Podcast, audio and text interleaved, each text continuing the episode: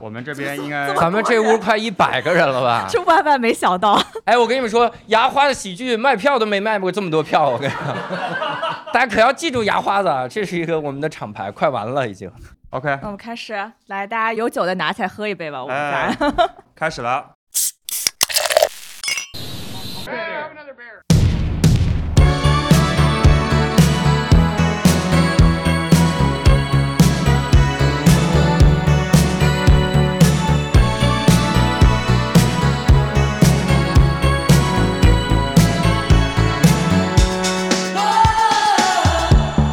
Hello，大家好，欢迎来到啤酒事务局，我是天。我是齐，我是预报，我们就是天气预报。哇塞，真的，哎呀，太牛逼！我听他们啤酒事务局，我想了很久这一幕了。本来想放到临终的时候说，但是太没想爽了，到梦想成真了。这一天太爽了，太爽了，没想到来录个节目还写了个段子。哎，太爽了。哎，好，那今天这是一期非常特别的，哦，厉害了，厉害了！啊！我们是和无聊斋的串台节目，对，我是无聊斋的教主，我是六兽。然后 让大家明白了，我们节目其实是一个口技节目。这个，对，六叔今天没来，嗯，对他现在太忙了，因为他现在在忙一个综艺。这期节目上的时候，那个综艺应该有可能播了，但是他不让我透露名字，是米未的一个新喜剧的综艺。然后六兽、石老板在里面担任编剧，各位看到的很多单立人的优秀的演员都去那儿当编剧，然后单立人的 演不了嘛，怎么办？单立人的 CEO 会在里面露脸，算了，那张脸没什么期待的，算了。啊 嗯他会作为那个大众评委或者怎么样，问石老板你觉得这个节目怎么样？他说这节目的铁男老北京的手艺那种感觉，大家可以期待一下，你搜一下米未喜剧节目，到时候就可以看到六兽的努力以及我在无聊斋的孤木难支。我们今 OK，天还有位嘉宾介绍一下，大家好，我是梦露。北京自酿啤酒协会的会长，也是皮博士的成员。您从美国退役了之后就来这儿，玛丽莲老师，休息好多年了，休息好多年。所以今天这是一期挺特别的节目，而且我们现场有很多的听友。对，最特别的就是除了我们四个，其实现场还有大概多少一百来，没有一百来个人吧，四五十吧四，五十个人。四五十个嗯。四五十第一次被人围观录节目，有点紧张。对，咱们今天这一期呢，之前和教主我们盘了一下啊、因为我们的友台杯弓蛇影之前来无聊斋录过一期很牛逼的，就是教年轻人选酒的节目，对吧？大家都已经会选酒了，那我们在想怎么可以录一个非常不一样的，但是更有逼格的一个节目，嗯就想我们这一期教大家怎么去各个城市去选酒厂，然后选酒吧去喝酒。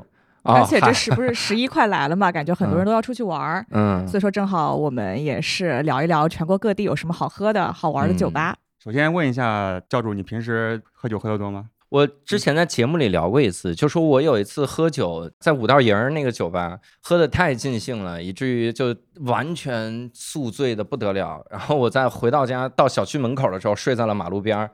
然后第二天早晨醒来，然后发现我的外套也没了，包也没了，然后钱包、手机什么都没了。最关键是我腰带没了。坐在那儿仔细回忆 发生了什么。那之后就不太去外面的酒吧，除非跟特别熟的人，而且后来也不会挑酒吧，这其实挺困扰。我曾经在北京去过一个很有逼格的酒吧，就去了这个，我不知道上海有没有，呃，或者一会儿几位。大师给介绍介绍，因为北京那家酒吧，他进去之后你不能点酒，他没有任何的菜单儿。你进去之后，人家就问你你想喝什么样的？你想喝甜一点的还是酸一点的？你想喝长一点的还是短一点的？然后你弄完了之后，他说你还要不要果味什么之类的，他根据那个你要的感觉去给你调。他后面全是日本的 whisky，就是嗯基酒全是是在鸡尾酒吧吗？啊，对，呃，是对对是，他反正调的时候都用的是日本的 whisky，然后调，甚至会有客人自己买了一瓶酒，然后拿过去花钱让他来调，而自己调不好他们调，那个氛围特别好。然后后来倒闭了，不知道为啥，就特 可能是你老是不去 可能因为我老去吧，啊，老去，因为他们那儿坚果是免费的，哥们儿在那儿。OK，你是内蒙人对吧？呃，对我出生在内蒙乌海，然后乌海，OK 对长在北京。所以其实是可以喝酒。呃，还行吧。我们内蒙人，他们能喝的那批人是不要命的。这辈子各位不要跟蒙古族人喝酒，太可怕了。我靠，蒙古族人喝酒是这样的，就是只要这个桌上还有人，那个人就买单。能明白？就是一定喝的已经躺在地上，就就就服务员进来，人呢那种感，那桌桌帘儿底下要喝成那样，特别可怕。那刚才种人都喝什么酒呢？白酒啊，就白酒。套马杆儿，有一种酒叫套马杆儿嗯，两块钱一瓶儿，六十多度，我操！我说这酒就是工业酒精吧？这个酒精兑兑出来的那。么有名的不是闷倒驴吗？啊，闷倒驴，哦，你这套 马杆、闷倒驴、哦憋死骆驼，这是三大 三大名酒。有兴趣体验过？OK，刚才教主为我们分享了一个厉害的鸡尾酒吧，嗯那咱们是啤酒十五局啊，所以今天给大家哦，对呀，哦，来重新说一个。换个对不起，片场好吗？对不起，对不起。我推荐各位，如果去上海的话，好像就感觉随便进一家酒吧都能对。但我特喜欢那种感觉，就是以 Tap 开头的，因为我之前看一个日剧叫《无法成为野兽的我们》，啊里面叫 Tap Five。他进去之后就是五个龙头，你今天说我喝第一个龙头，然后嘎嘎嘎给你倒一杯，啊你也不知道是啥，然后他给你介绍，然后那个感觉我觉得特好。好像你们那儿有一个叫 Twenty Five，有一个二十五，上海我们有个 Tap That，Tap That。tap that 就 that 就你 That Yeah Yeah, yeah, this is a podcast from Shanghai, motherfucker。然后，哦，北平机器好像是那样的，但北平机器还是得点，他是去那个龙头里打。但我喜欢那种就是盲盒一点的感觉。盲盒行，你你嗯你下次就你不看酒单就行啊，你就直接说我来个十五号。哦哦哦，我拿着酒单，that 对可以可以实现这个 tap that。下次来上海咱们可以喝一杯。好，行，那咱们今天就给大家盘一盘，就是我们啤酒数据也做了快不是快一年，一年多了，嗯聊了可能至少有三十来个精酿厂牌吧。我们想给大家盘一盘各个城市吧，就大家如果是为了喝酒的目的去旅行，快速打开当地的一些文化啊、一些体验，那我们推荐可以去哪些地方？那么从哪儿开始聊呢？那当然从北京开始聊。那得孟老师来，你孟老师酒都喝完了，就是给孟老师续点吧。等不及了。来，孟博作为北京自酿啤酒协会的会长，来给我们分享一下。北京的自酿啤酒酒吧太多了，嗯。是全国最多的。哦。咱们现在是从前年的时候，北京已经是超越东京，成为亚洲第一大的精酿消费市场，全中国精酿啤酒文化最发达的地方。哇，酒吧太多了，咱们这次嗯。可能主要聊厂牌，然后可以顺便聊几个酒吧。好啊，好。就厂牌，北京不能说是中国精酿的发源地，不能说，但是现在中国精酿品牌很多都是从北京走出来的，像咱们北京最有名的这种牛皮糖啊、北平机器啊，然后还有很多就是京 A 京 A 啊，这都是当时的咱们北京协会的元老级的会员，有了自己的商酿品牌，然后开了自己的店。包括今天上午我们刚录的优航优航，对优航大家都应该去过，汉堡特别好吃。对，就是来北京吃汉堡得去优航，吃煎饼果子得去北北平机器。对顺便不是这不是是精酿酒吧吗？这俩 怎么这卖什么的？到底是？嗯，中国人的饮食是分不开的，外国人可以站在那儿拿啤酒一喝喝一天，嗯但是中国人饮跟食没法分开，它是一个词。喝东西的时候必须得得吃，得有佐酒的东西。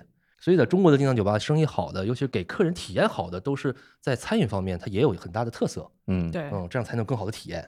嗯，那孟老师能不能给我们介绍一下？就那种，比如我今天走进北平机器，嗯，我跟服务员我说甭给我酒单儿，给我来一个，就能吓到他那个名字，给我来一个，他就哇牛逼，就是这种感觉。这种我我想要这种这种，你可以进门之后，你跟发源说，你们最近有什么新酒啊？新酒，对，他的酒单会经常会更新。如果真的为了装逼的目的啊，当然我们嗯不推荐大家装逼，对吧？但是如果真的想装个逼的话，进门就问说你们最近有没有做什么过桶的野菌？过桶的哎，野野菌啤酒，野菌，或者是你就质问他，你说你们怎么还没有在酿自然啤酒？怎么还没有在酿自然？他会打我吗？我去，我质问人家。或者是呢，不理你是有可能的。还有几个问题啊，也会可以快速的让他来打你，就是那别别，哦 你就问他，你说你们几个酒头，你们这个管道多久清洗一次？啊，管道多久清洗？一次都是都是找打的问还是题。那个，对 然后我带一小红箍当到手上，啊 卫生局的我是。对嗯，OK，但是我觉得咱们可以推荐不同厂牌的自己喜欢或代表的酒款嘛，嗯，嗯，比如北平机器，默默最喜欢哪一个？北平机器他们当家的就是百花深处。百花深，处，百花深嗯处是一款典型的那个美式西韩 IPA。哦，对，这也是他们酒厂给自己的定位。西海岸 IPA，对唱歌的时候是 old school，呃对对，纯正的西东海岸会节奏一点。对，美国它的西海岸是一个盛产啤酒花的地方。啤酒花这东西，我不知道大家那个之前听啤酒事务局应该都了解，它给啤酒提供它的苦味儿跟它的香气。它的生长环境呢，其实是跟葡萄很相近的，它需要那种强烈的光照，然后早晚的比较大的温差、砂质土壤，所以你看产好葡萄的地方，一般都会产好的啤酒花。嗯在美国呢，它也是西海岸，纳帕谷的红酒也很有名嘛，那边呢也有世界上最好的啤酒花。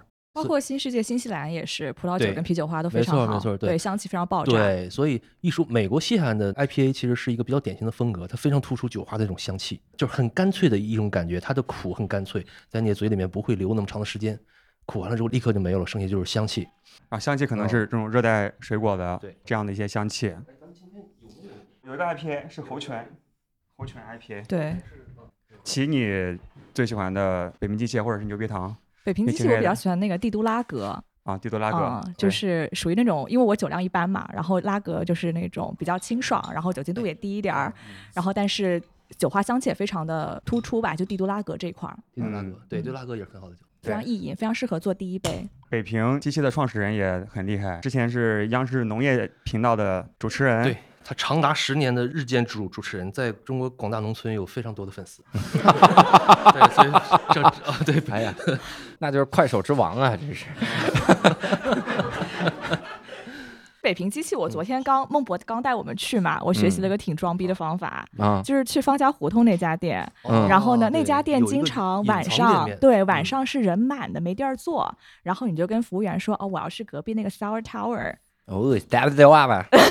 什么玩意儿？骚酸塔，啊，酸啊塔，对那个就是他隔壁，然后可能知道的人并不是很多，嗯但其实它是一个那边专门卖酸啤的一个店面，，号称已经是亚洲最大的酸啤屋了。对就是它里面所有的啤酒都是酸的。哦，就放久了，然后哦，对对，特别不容易，冲那么多酸的。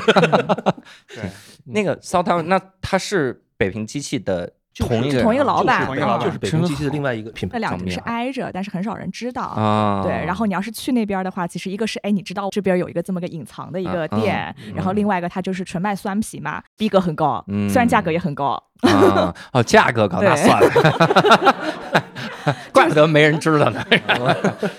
最近几年自然啤酒，嗯自然啤酒都是酸的嘛，嗯，比较火。嗯那边昨天晚上我们刚去，一嗯晚上喝了十几款啊自然啤酒，基本上都可以比较一下。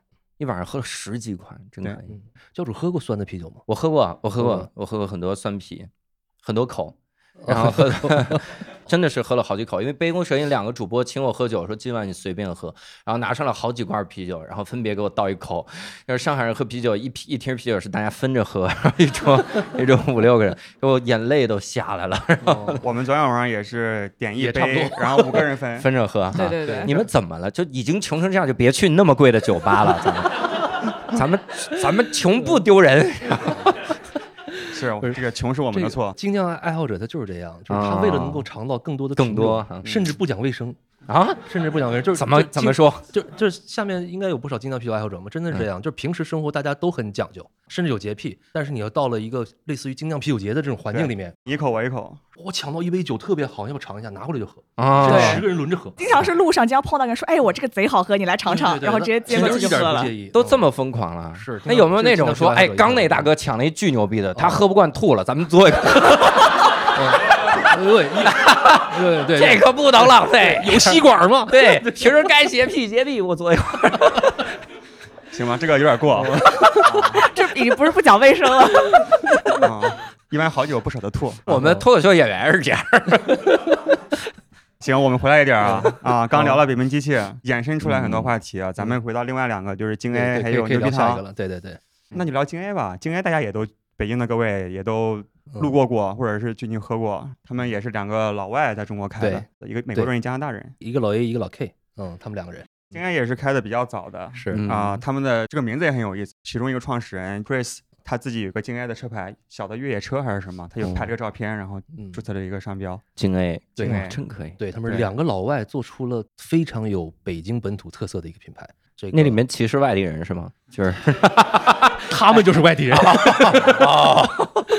你看，像飞泉这包装啊，改新包装了，但也有这种像广场舞啊这种，这事儿什么呀？我不知道，好像很多中国元素，对，哦，包括他们酒款起名字啊，什么胡同帮啊，光膀子西瓜，什么光膀子小麦，对对对，就是放西瓜在里边非常。接地气，就是北京老大爷的元素。对嗯还有他们有一个我特别喜欢的嗯双倍的 IPA，刚才讲 IPA 嘛嗯，IPA 就是酒花味道比较强的这种有点苦的啤酒，他们还有双倍的，就更多的酒花，叫做空气大爆表。那个是北京就雾霾最严重的那两年出的一一款酒。对，对就是很摇滚的一款酒，很重口味，对对对叫做空气大爆表。非常讽刺的感觉。金 A 感觉这赶紧喝吧，这离取缔不远了，这是。好，行，那下一个就是牛皮糖。牛皮糖，牛皮糖的创始人一个姓金，一个姓银，真的 是真的怎么是真的。回事儿？金角大王，银角大王，对对。对，那个银角大王他叫银海，姓金那个叫金鑫，他在圈里边比较有名，知道是 叫小小辫儿辫儿爷。姓银那个是就是我们北京自酿啤酒协会的第一任会长，他真的就姓银，就姓银，就是那个银嗯金银的银。他是少数民族吗？我还真没问过他，我们不关心。嗯，对，就是从啤酒的角度来讲，他现在是国内获世界大奖最多的中国品牌，拿世界大奖已经快一百个了。哦，对，因为好像牛皮糖那个淘宝店面里面还有一个哦就是金奖组合。获奖组合，你就直接对喝他获奖的，嗯对，或者这种什么组合，或者卖不出去组合，会有这种，嗨，盲盒，盲盒盲盒这对种，他啊他真的是在世界上可能是中国酒厂形象的代表之一。最牛逼的是跑到欧洲去，然后用欧洲人最擅长的风格，然后打败他们。他们的酸啤酒跑到比利时去打败所有的比利时酒厂，拿了一个总冠军。哇，帝都海盐吗？不是，呃，不是牛比克，哦，牛比克。对，嗯刚才教大家一个装逼的话，就问他有没有过桶的酸啤酒。那牛皮糖是真的有，嗯，所以不要去他店里问这个问题，人家嗯，不是人真有我就喝不就行了吗？怎么了？我是只能问没这款吗万万？一人家问你你喝哪个酸啤酒，你怎么办？不是我有过桶酸啤酒吗？要哪个？都来点儿啊，这不就行了吗？贵啊。是啊是不是，你说的这个是有道理的，就是就给大家一个小 tips，就是去精酿酒吧喝酒是可以尝的，可以尝啊，对，对，啊就被那个也可以尝吗？一般都可以，就是酒头上有的，一般都是可以的。对对对对我说都尝点儿。都尝点儿，我就是喝完了，我走就得了。对对，是这样。这在其他类型的酒吧是不存在这个。你说调鸡尾酒，你给我调点尝尝呗，啊 这是不行的。啊但是精酿啤酒是可以。你说我那个几号几号，我想尝一下。嗯，凡是正经的精酿酒吧都会让你尝。对，正好也是这个标准吧，就是如果他不让你尝，那你就扭头就走，因为说明他这个酒可能也不太好啊，也不一定。但是管得好不好呢？对对对，然后酒吧里可能一个妈管路很久没清洗了。嗯，酒吧里一个妈妈就跟孩子说：“你将来不好好学习，你就像他这样到处要酒喝，还要不到。”然后就走了出去，太惨。了那牛皮糖也没推荐呀，牛皮糖入门的，我真的特别推荐帝都海盐。哦帝都海啊盐这是一个非常出圈的款。它出圈。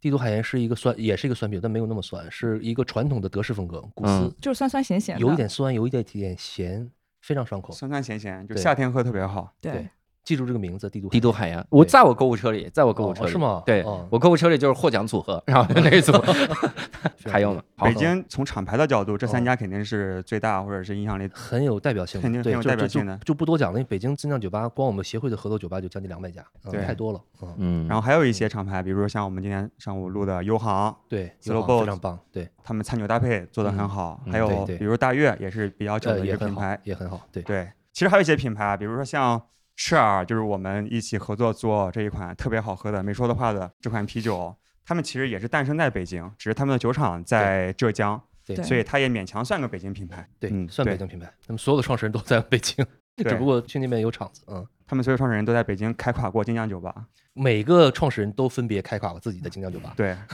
然后最终发现他们是这么一个团队。然后最后大家团结在了一起，对 对开垮下一届。开场了就直接开了酒厂哦，那这个酒厂得抓紧时间喝了。好，那咱们来到了上海，上海你们主场，上海有一个本土的厂牌叫明日酿造，明日酿造，对。然后那个厂牌主理人非常有意思，他就是会做很多天马行空的一些增味，比如说他们特别出名的一款叫榴莲波特，榴莲波特，对，对，就是榴莲味儿就特别特别重，一打开啊，哇！然后你们喝到这款都不怀疑，就是这酒坏了是吗？就是还在喝，如果你喜欢榴莲的话，它是一个很愉悦的榴莲的味，道。教主吃榴莲吗？我不吃。行，啊那下一款下，来，就得弄个我吃的是他们还有？个十三香小龙虾增味儿的，小龙虾对，小龙虾，哇，对，是啥味儿呢？就是十三香小龙虾的味儿就是那种香料的味道。啊。这个酿酒师叫范金，他是我的师弟，我们都是哈尔滨工业大学毕业的。哦，是啊，对，他考上那年是不是特开心？翻金中举，我自己我自己笑场了，各位，我自己笑场。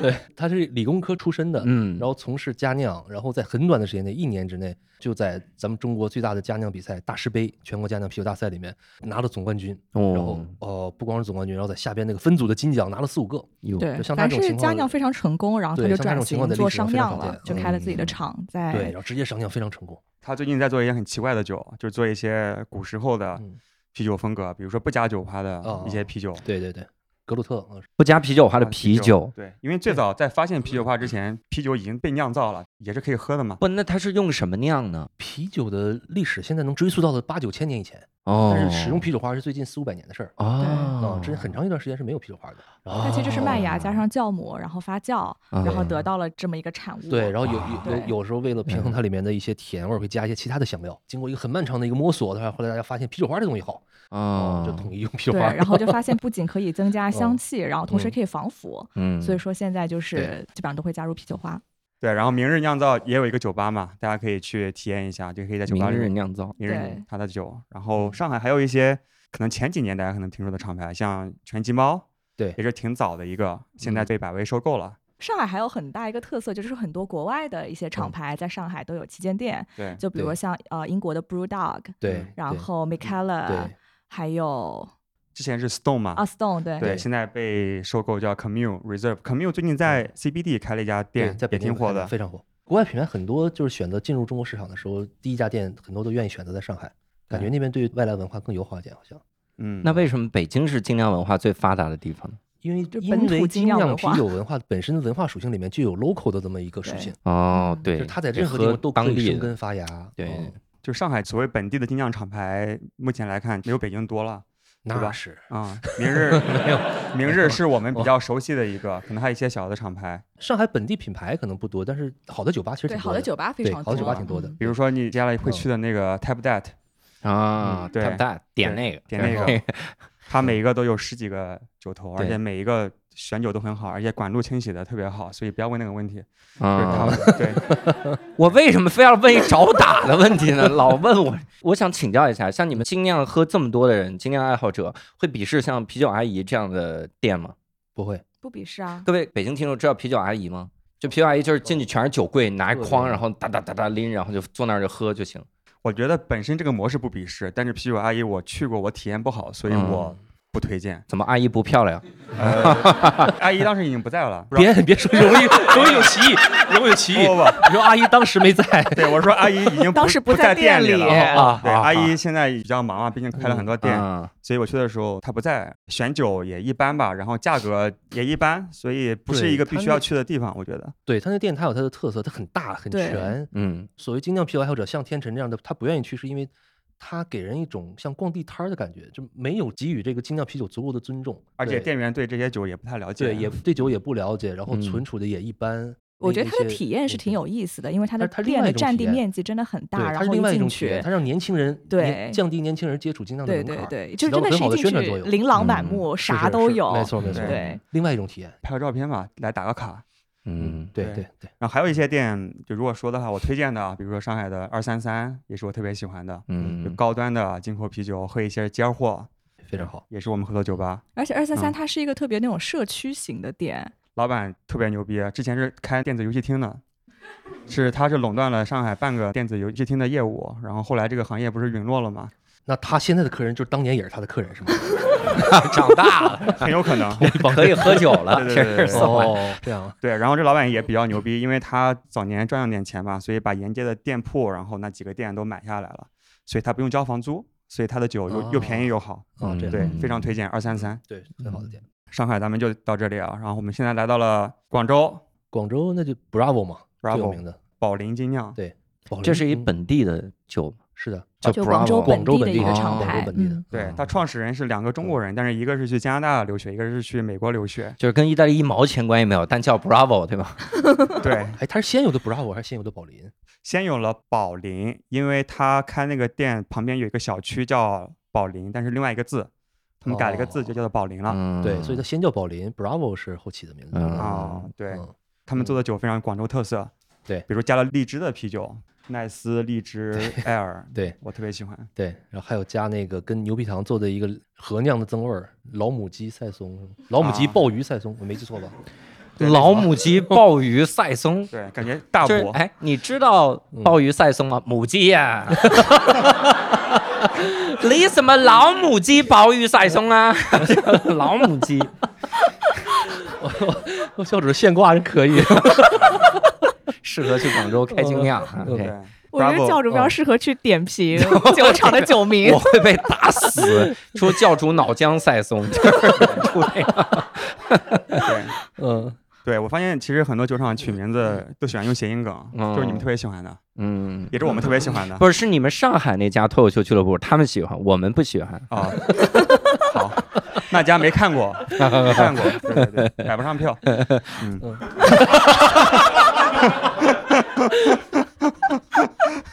好，OK，啊，行啊，咱们回来一点啊。嗯，广州的精酿品牌还有吗？我真的不知道了啊。想想啊。哦，好像太有名的是 Bravo 为代表吧是对，Bravo 为代表 Bravo，嗯对，反正去广州就去 Bravo 吧嗯，，Bravo 对喝一下。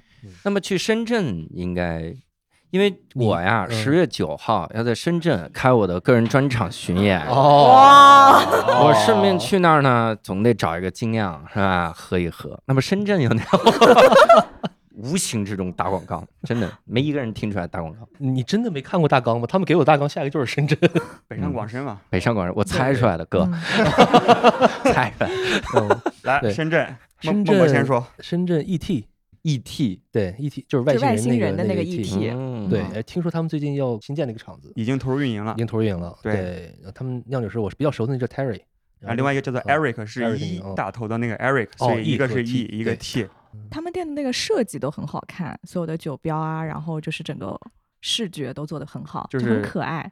对，因为他们有一个设计师小姐姐，就喜欢设计一些可爱的东西，所以整个品牌变得非常可爱。对对对，是嗯是。然后它这个酒，我推荐一个吧。其实我很少喝咖啡啊，但是他们有做了一个咖啡增味的啤酒，咖啡的酸啤酒，它里面放了点白葡萄，所以其实你会觉得这个咖啡和这个啤酒的融合特别好，中间会有一个白葡萄的一个过渡，这个叫做空间错位。哇塞，空间错位，空间错位，对咖啡跟白葡萄记下来是挺错位的。对，嗯但是他们就把它融合在一起了嘛，就很有意思。还有一个我很喜欢，叫云边午睡，一个英式的 IPA。这个你拿个开瓶器来朋友再借个开瓶器孟。老师在用钥匙开瓶子，各位，什么人间绝学，你知道吗？这个作为精酿爱好者，你你你得会用各种方式开瓶子万物可开瓶子，真太牛逼了！那刚刚才说的那个牛我回头给您拿一面条，您给我开一个。那个 牛牛皮糖的小辫儿，这您感觉是入股牛皮糖了呀？拍过一系列那个视频，叫 嗯随便开啤酒，随便开啤酒他他叫小辫儿嘛，就是你跟着我，我来教啊，你怎么随着辫儿开啤酒，对哇，真牛逼！万物所有的东西能看到的，他他最牛的，我唯一做不到的是能用餐巾纸来开啤酒。餐巾纸开啤酒，对在餐巾纸上写“帮我拿个开瓶器给服务员 对对，他用餐巾纸之前就是给我演示过用一百元，然后折一折就把啤酒开了。我哇，我觉得那个好像还行，我自己试了一下，结果把毛爷爷脸刮花了也没开 开。妈呀，这浪费一百！但是辫儿也可以做到拿餐巾纸卷一卷就直接扣开了。在哪儿可以看到呢？这视频你在网上搜随便开啤酒应该能搜到。随便开啤酒得搜一搜，我天哪！嗯，啊，然后深圳接着说深圳，就是深圳呃半吨，对半吨，嗯，嗯，蹲是哪个蹲？就是你想那个吨蹲下的蹲。啊，不是 进来都给我蹲下，品尝我的啤酒，哦，对，是容易想到那个对吧？这不是废话吗？这不是你想不到容量单位吗？哦，但是说实话，我们喝啤酒的人就会想到那个我从来没有容量单位。想到是蹲下的蹲，看来你们喜啤酒啊剧演员平时在做一些什么动作？练马步啊，走这身位，他们最初的一个发酵罐是只有半吨，就是五百升的一个发酵罐嘛，嗯，叫做半吨。他们也是挺有特色的，比如他们做一些黄瓜增味的一些酸啤酒。哇，夏天的时候，一个清爽的黄瓜，很薄的一个酒体，像喝水一样，但是有气泡感。对嗯我其实一直想问精酿爱好者一个问题啊，就是你们喝比如黄瓜增味儿的酸啤、榴莲增味儿的酸啤，你们喝酸啤的时候就根黄瓜不行吗？问住了，问住了，朋友们。回去孟老师说：“操，可以救黄瓜呀！他妈的，这事儿这个其实是可以这样喝，是因为？现在其实有一个英文中有个词叫做 beer tail，嗯，就是用啤酒来做基酒，酒，嗯，来做基酒来调酒，其实就是比如说啤酒我加个黄瓜，加一个什么柠檬，就比如说刚才咱们推荐的那个帝都海盐，牛皮糖的。其实我特别喜欢喝的就是，因为我在家里会泡茶，买那个干柠檬片嘛嗯，就倒一个帝都海盐，然后把干柠檬片放进去，其实就是相当于这个酒里面加了柠檬。这是一种哦啤酒的喝法。像刚才对教主的问题，其实就是你喝啤酒的时候吃什么，其实吃什么都可以的。就是，但是我们往啤酒里增味儿，并不是为了真的去体验。我增加黄瓜，并不是为了吃黄瓜的味道，啊，我加黄瓜是为了能够让黄瓜的味道在酒里面跟酒本身应有的味道能够搭配在一起，形成一个新它是一个。很很有意思的一个平衡的一个融合，跟吃黄瓜肯定是不一样的。这你刚一问把我问懵了。这样你先含一口酒在嘴里，然后嚼根黄瓜泡半天也能碰撞，还加了一些唾液淀粉酶的味道。但是在配餐上面，其实这是一个提示，就是在餐饮搭配上面有一条原则，就是讲这种相近原则。嗯当你喝到一款有增味儿的这种精酿啤酒的时候，嗯，其实它的增味儿很有可能你在喝这款酒的时候去吃这个食物，可能会有更好的体验。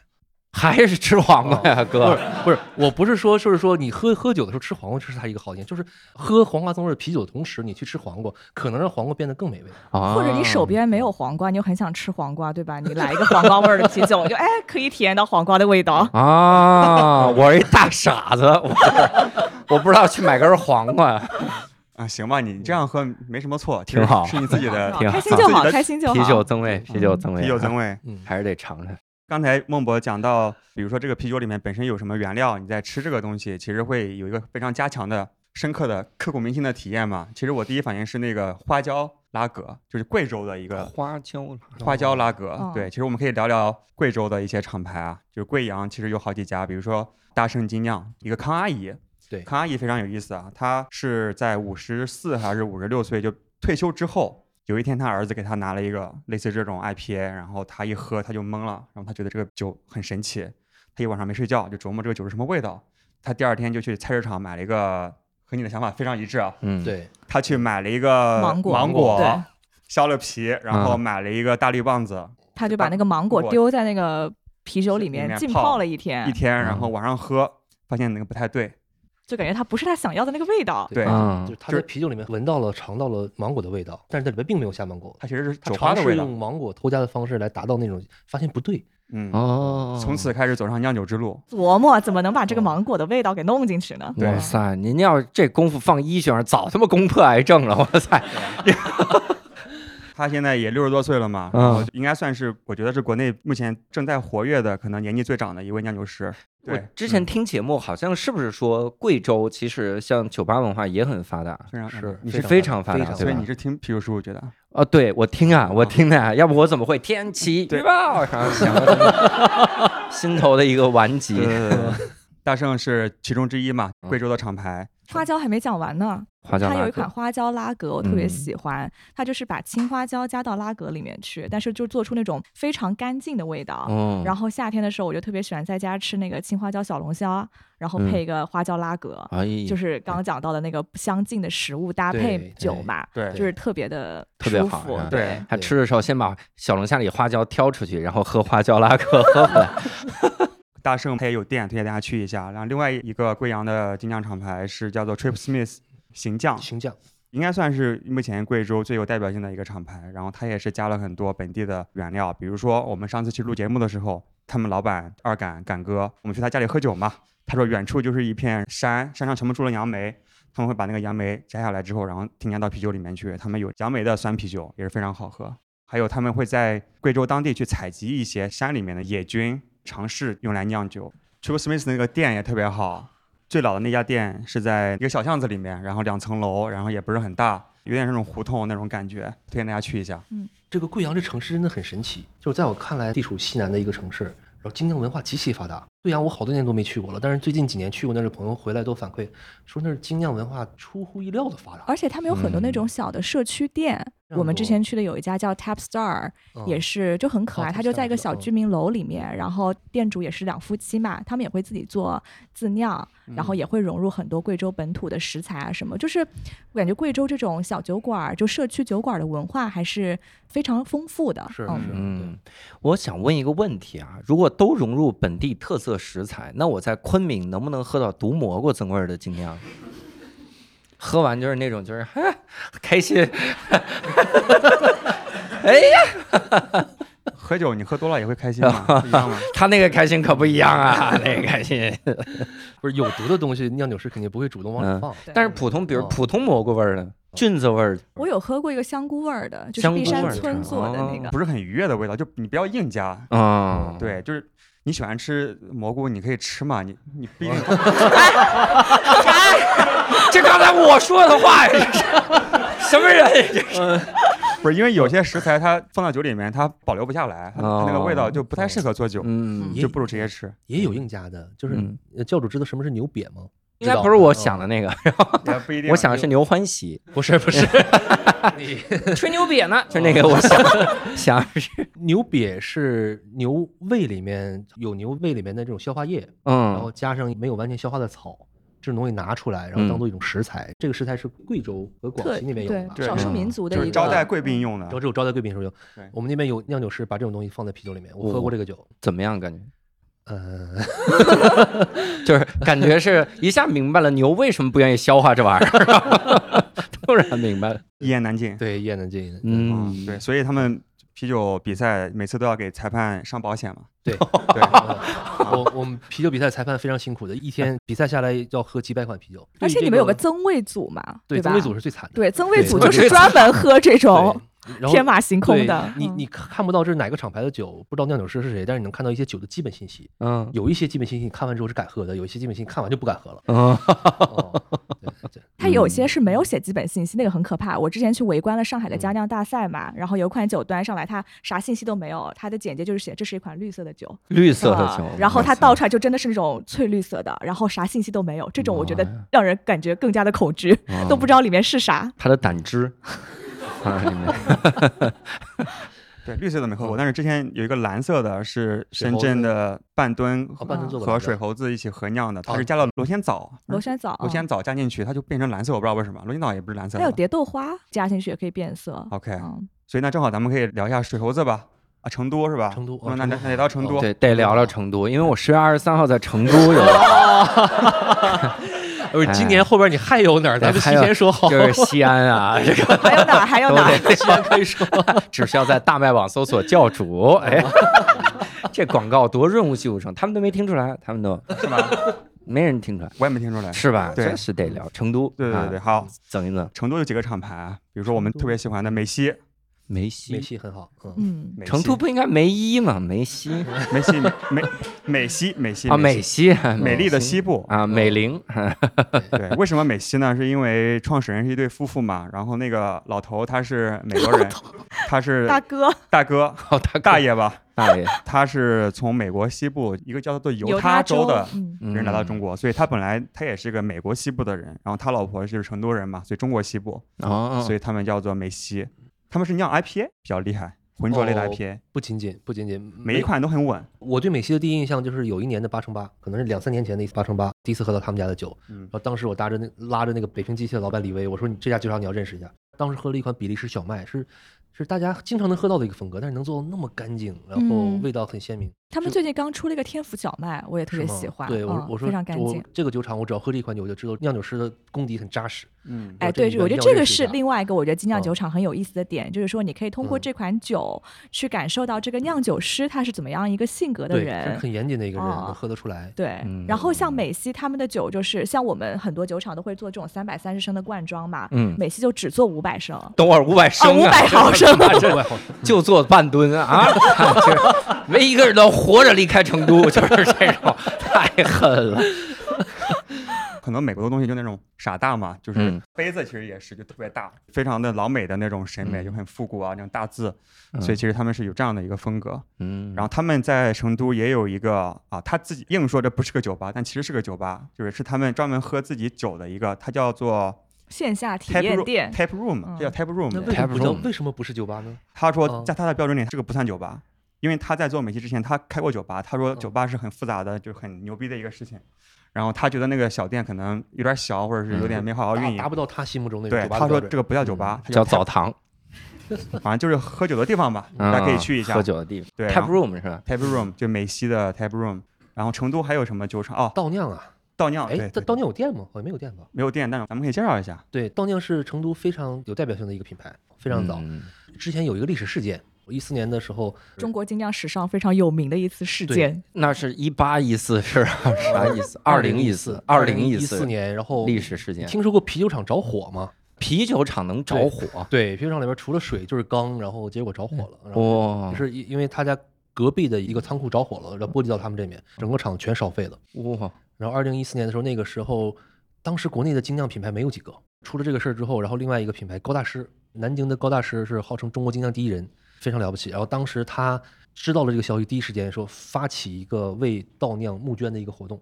他酿了一批酒，这个酒呢一百块钱一瓶儿，谁来买这个所有的钱全部捐给倒酿。哦，然后那次事件就引发了整个中国精酿圈一个集体的一个募捐活动，在几天之内就给倒酿凑了几十万块钱，让那酒厂重新振作了起来。对我，哎，我这个故事非常的暖心，然后这样做也很让人感动。但你们圈儿是不是有点太小了？你们圈儿哦就是几天这一百块的一瓶酒凑了几十万，你们就三千人 是吧？那个时候可能连三千人都没有，一四哦年的时候。这么小的圈儿，一四年真的是中国精酿的元年，我们说是二零一二年才是中国精酿的元年。就是那年大家才知道大精酿是什么。不是那时候大家接触到精酿的啤酒，但是没有精酿这俩字儿。哦，它的英文原文叫 craft beer，直译叫手工啤酒。嗯但直到二零一二年的某一天，然后高大师，然后辫儿爷，呃，银海当时还有其他人都在场，一个活动，大家一致决定就是把这个 craft beer 翻译成精酿。因哦在精酿之前有叫手工的，有叫微酿的，有叫什么精工嗯啤酒，精工的。对，在那一天，然后确定了这个精酿啤酒这四个字的这个翻译，嗯，所以我们管那个时候叫中国精酿的元年。嗯嗯嗯嗯，行，然后倒酿咱们也说它几个挺好喝的，一个是也是个荔枝增味的一个酸的啤酒，倒酿之前很有名的是它小麦啊，王厂长一度被称为小麦王啊。对，小麦王，对，老 得有人上这儿买面粉吧？这是他他小麦做的非常好。然后另外还有一个事情是，他在哪年？一五年还是一六年？我记不清了。是当时跟新西兰的 Epic 酒厂合酿了一款竹，就中国那竹子的竹的一一款 IPA。那一次合酿之后倒酿，我感觉就领悟了这个酒花使用的精髓，嗯对酒花的使用的水平一下提升了很多。对，然后再之后出了很多他们的 IPA 叫什么来着？叫伏魔，伏魔，对伏魔，嗯对，是非常经典的一款酒。我能跳一个吗？我想问一问题，你说青岛有精酿的这种文化吗？有啊，青岛不是喝青岛啤酒吗？是啊，然后还有精酿派，对吗？所以在那个环境里面的精酿生活的极其艰难。每天要被打 啊，吊起来，拿鞭子抽，说青岛啤酒牛逼，抽他是吧？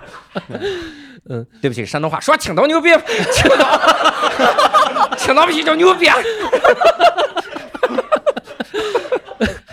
哎呀，青岛，因为我不知道那小礼堂生活的这么艰难。是叫 这这是什么牌子？小礼堂。小小礼堂是个精酿酒吧，也是我们合作酒吧，就是钥匙扣可以打折的。他每次办活动，我们也都会帮他宣传，因为确实比较艰难。不容易了。他自己的嗯品牌叫滋儿是吧？他那个精酿酒吧真的是刚刚周年是十一周年吧？嗯做了个伯利橡树的接管，嗯对，然后他店庆的时候，好像整个中国精酿圈一半的人都去了。十五个人，店里一半都没坐满。这么多年，就剩三十人了，是吧？啊，对，所以青岛没有什么我们知道比较厉害的精酿厂牌，嗯就是可能是我们自己孤陋寡闻。嗯对，，也希望听众给我们留言，对对对对，对听众留言都是青岛啤酒牛逼。对。行，那咱们聊西安吧。聊西安西安哎你演出啥时候来？是十月十六号呀，这期节目 真是，哎呀，太好了，这节目就是中国专门做酸啤酒的酿酒师有两个顶级的都在西安，哦，一个是果冻，一个是雪坤。啊果冻的厂牌叫叫哦雾雾木木，切雾木是幕布的木木，雾木木，对，哦很有文化。因为它每批酒都要做挺久的嘛，可能要统陈几个月，甚至一两年、几年的可能都会有，所以它批量特别少。所以大家有机会的话，就可以去品一品。哦，能喝到嗯他们酒不容易。今年的南京啤酒节上面，就是排队最长的就是他们家。对，看着表说八点钟要发布一款新酒，他们的什么什么酒，立马排了一个长队。哇，因为产量真的特别少，对，所以挺难喝到的。然后另外一个王雪坤，我不太熟悉，你介绍一下哎。，王雪坤有没有店？我还真记不清了。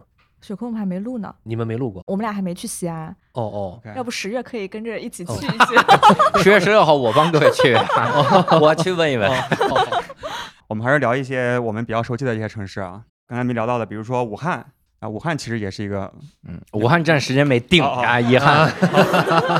OK。武汉有两个我们比较熟悉的吧厂牌，一个是十八十八精酿，哦，十八精酿是武汉，对，对嗯，嗯，十八有个湖叫东湖嘛，然后是哦不是武汉有个湖叫东湖，十八精酿他们家。对，十八有款 IPA 就叫跳东湖 IPA，对，哦哦，我喝过那个，我我反而喝过去喝过，我在他们嗯一个酒吧喝过那个跳东湖，对，挺好的，挺好的。我当时还在想，不至于吧？喝了这个就要自杀了吗？何必呢？是吧？后来那边挺好的快乐的跳嘛。啊，快乐的跳呃，跳跳动你湖是一个活动，啊，不是喝了酒去跳，是固定时间、固定地点的跳。是，他确实可以喝了酒跳。哦，可以啊，这不对是随时都可以？嗯但是但是他起名字是因为跳东湖的那个活动嘛？因为那对活动起，对，是，嗯所以那个跳东湖是他们代表酒款。然后还有最近他们家其实做水果的啤酒特别厉害，大众消费者大家比较喜欢酸酸甜甜的啊，水果风味比较足的，嗯所以他们就买了很多果汁，就往里面狂怼这个果汁，嗯，所以搞得很粘稠。就这种酒叫做果泥，果泥就是它已经稠到是个泥的那种，像粥的感觉。像奶昔那种，对，奶昔，奶昔，奶昔，对对，这个名字比较好。这个 这个风格就是消费者很容易接受，最近也比较流行但是包括他们自己的酿酒师在内，其实对这个风格都是持保留态度的。他们老板就是边骂然后边卖，然后边赚钱。怎么会有？就是 就是边，对对，哎，我告诉你，我要不是把我良心捂住，我真卖不出去。真的，真的，真的，就之前我们我们录节目那个和他们老板，他们老板说，你看我们好不容易把我们的基础的基酒做这么牛逼，你们都不喜欢，对那我只能卖这种酒，我真的很很讨厌，但是就很赚钱就。卖嗯卖的好啊，对 真的卖的好，嗯对，它有各种什么葡萄的啊，什么香蕉的啊，什么荔枝的啊，什么什么都有。对。嗯，然后十八号，然后它是一个把自己的本土化发挥到极致的一个品牌。我感觉现在几乎把这个武汉这个品牌就绑定在十八号上面了。咱们一提十八号，其实就都愿意提武汉十八号，武汉十八号。没错对它没有另外一个品牌能这么做过，像牛皮糖这么有名，也没有人说北京牛皮糖，没人提。嗯，但是一提十八号就是武汉十八号。它其实是和武汉的哦城市文化已经深度的结合了，包括嗯跳东湖的，其实是每年夏季的一个活动吧，一个嗯 party，其实也很大程度上是因为十八把它做起来了。当然本来也有，但是因为嗯十八把它做的非常大，大家都知道这个活动，嗯，对，所以很厉害。给大家一个 tips，就是去十八号的店里边不要害怕，嗯，咋了？这是里面有去啥呀？点酒的时候，对，别害怕，他们所有的员工都是有曾经有这儿所有人都是光都是光头头，光然后浑头纹身纹身。他们老板板叫光头，但他老板哦不是光头，老板叫光头，但不是光头，对，然然后店员都是光头，但老板很强，光头强。因为据说是，据说啊，之前在店里有人说是老板的朋友，就说是光头是我哥们儿，你给我打折。然后那个光头听到之后很不爽，然后他把那光头就坐在边儿上哦对对然后不认识他，对，然后他就让店员就是好像是自愿吧，反正但是也不得不自愿，反正所有人全部都不自愿。剃光头，全部都剃了光头啊，就非常江湖的一个。对他那个所有人都是很有江湖气的对对品牌，嗯，啊、他们最近开店开的很好，他们在杭州也开了一个店，也是一个网红店，然后大家可以去武汉可以去嗯。体验一下。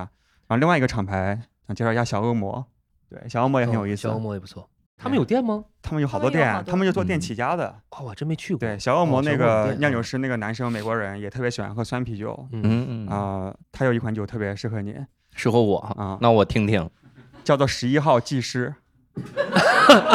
八十八号，八十八啊，号，十八啊八十八号技师，八十八八十八号，无所谓，好看的技师就行，还管他几号呢？这技师，八十八号反正就盲点嘛，嗯，适合我盲点，盲点八十八号技师酸啤酒，然后他们最近还做了挺多的水果啤酒，有什么？他们有个什么般若波罗蜜，般若波罗蜜其实是菠萝蜜，对，对，就菠萝蜜在里边。就很有意思。哎，我发现一个现象，就是这种创始人是老外的这种，他都会更大程度的是去应用中国本土文化。给他们打开了哦个新世界的大门吧。因为老外可能对于什么是酷的，什么是中国特色的，就更敏感。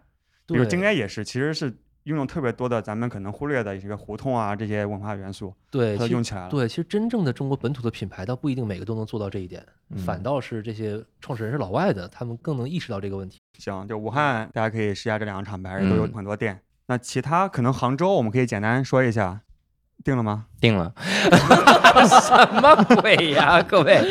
十一月啊，十一月在杭州啊，是 好，行。那杭州的话，那刚才提到了十八斤酿在杭州有一个店，挺不错的。然后如果说本地的厂牌的话，可能一个黑客酿造，它为什么叫黑客酿造呢？因为它本身就是个黑客。这是可以说出来的吗？就是本身是个黑，曾经曾经后来就是金盆洗手了嘛，然后开始做啤酒。嗯，曾经是好的黑客，好的黑客。好黑客，然后他的酒也是非常的稳定，就技术流吧。对他的酒很硬核，就是很符合他名字的调性。嗯就比如说，他们有一款叫多喝热水，哎哎哎，我们我们孟老师身上写的少喝热水，怎么着？来叫过来打一架！我天，这好看哎！秀版，对他们那款多喝热水是一个姜汁增味儿的，就有一股姜的味道，哦然后 它把就很养整个酒体就做的是透明的，嗯，然后就像热水一样，就姜的热水，但又是一款酒，嗯，所以就很有意思，就那种很极客的风格。就给你一种很养生的错觉。对，嗯，对。主理人这哥们儿是非常技术流的一个人，技术宅。他虽然不是酿酒专业出身的，但是在酿造方面钻研的极其就是很符合极客精神，特别嗯。极客的。行，然后黑客之外还有一个 test room，对，我觉得很多嗯。人可能讲起杭州，第一个反应就是 taste room，一个贵的一款贵的一，款，大家应该喝过桂花增味的一个小麦口。啊，贵的贵的一款。我说你给我介绍这玩意儿，我也消费不了啊。它是一瓶不贵的贵。哦，不贵的贵。嗯，这个也是比较破圈了吧，就很多嗯书店啊，然后什么活动，青年还挺喜欢的。嗯，对，都会去喝这个，也是比较大众的一个厂牌。他们的最大的特点是，他们的几个联合创始人好像都不是他们两个，对他他们两个创始人都是设计师出身，对，所以在品牌包装上面下了很大力气。对，就是整个的呃设计啊对，，破圈也是从这个角度开始破圈儿的。行，你还有没有其他的城市大家感兴趣了解的？我们可以再简单提一两个。那可以问现场的观众吗？对现场观众。太原，太原，太原有嗯太原有一家叫醋的酒吧，在里边，这是酸啤呀，里面加了醋增味，来，孟博，就饺子吃。哦。这个。太原没记错，哎，那个女神女神精精酿是在太原，女神女神精女神哦哦，女神精酿，不是他那个写那个他整个 logo 设计谐音那个。让你看着像女神经一样，对，女就是女女神精酿。酿酒师思月是中国很少见的女性精酿酿酒师，哦，对他们也是做的非常早，特别好。然后另外还有一个品牌叫狮子座，狮子座曾轶可酿，哦 笑了的有年纪了啊！哦，那那个酿酒师老刘之前也是家酿比赛里面走出来的酿酒师，也是天马行空的一个脑洞。他很多增味做的非常好，但是也有一些很有争议。例如在去年我们展会上，他带来了一款乡村鸡蛋啤酒。乡村鸡蛋，哇天啊！哦，真的就是你喝下去就感觉你想嚼，嗯，然后咽下去之后，整个整个啤酒节 那个展会上，你喝了那个酒之后，你再喝别的酒，打嗝全是那个。哎呦我天哪！口味极重，但是展会当时所有人都知道他们家了。哎，你喝你喝那杀伤力极强进去。行，嗯大家还有没有什么？哈尔滨，哈尔滨我是哈尔滨人。哎呀，哈尔滨现在没有太出名的精酿品牌，都被打死了。哦哈尔滨人比青岛人打人狠呐！好，哈哈尔滨有一些精酿酒吧，在哈尔滨做精酿啤酒比较早的，也在自己酿酒。一个韩哥，他之前开那店叫顽皮，顽皮，对，然后现在那店好像改名了，我记不太清了，有可能也是顽皮，可以去搜一下。嗯，嗯，然后另外还有一个叫小趴精酿的，前年回哈尔滨过年的时候，去他们店里看了一下，有很多酒头，当时我我很震惊，我说哈尔滨这个精酿已经这么发达了吗？还有一个叫无处知晓，在哈工大的主校区的西门儿，对，不是无处知晓吗？这还是能哦哦，不是不是不是不是，是无人知晓，我说错了，哦无人哦知晓无人知晓嗯，Nobody knows 好像是无人知晓，在沈阳也开了一家店，都不错。我们把它低调，让让它实现打钱，无人知晓。哎然后哦让他无人知晓。天刚才天开了一个玩笑，大家可以笑，这 是一个解释一下非常好的段子。好，行，还有没有可以难哪儿的可？以难倒孟博的？天津哦，天天津厉害了有个很厉害的没说啊厉害了，那我们厉害厉害聊聊楚门。楚门嗯楚门秦师傅楚门是个电影嘛，大家应该多少都看过，但是他那个楚门和那个楚门没有任何关系嗯啊。我然后呢就不帮大家解释。他的主理人叫邢磊，邢磊邢师傅，我们叫哦邢师傅。他之前是做婚庆的，觉得赚钱太容易了嘛，我所以要给，所以要给自己找点活干。然后他自己去自驾大半个中国，黄山脚下喝到了一瓶自酿啤酒，他觉得很厉害，他自己开始琢磨酿酒。啊，他的酒是每一款都很好喝。嗯，嗯，我觉得邢磊他可能是整个精酿圈里边最有可能进军脱口秀界的。是吗？对，他应该进军相声界啊！天津人，天津人别来了，说相声吧，嗯邢师傅。那说说话说话很有意思。然后另外，那他们店里你要去喝酒的话，还能看到另外一个节目，还有节目，八元在吧台里边打快板。这太天津了，这而且就是每次去啤酒节嘛，就楚门的那个台就特别热闹，对对对 就是会有快板表演。对对对，特别有意思。天津还有另外一个品牌非常厉害，叫青门。青门青门，我们昨天喝了那个，哦哦，对对，你你喝了他的酒，对，邢磊学酿啤酒，一方面是他师傅把他领进门，但是他的技术的精进是青门的创始人沈沈立斌，然后给他辅导过很长一段时间，他的哦技术提高很多。他在十一月份要开他的第一家店，嗯，在也在天在天津五大道，我特别喜欢他那个店。你啥时候去天津啊，教主？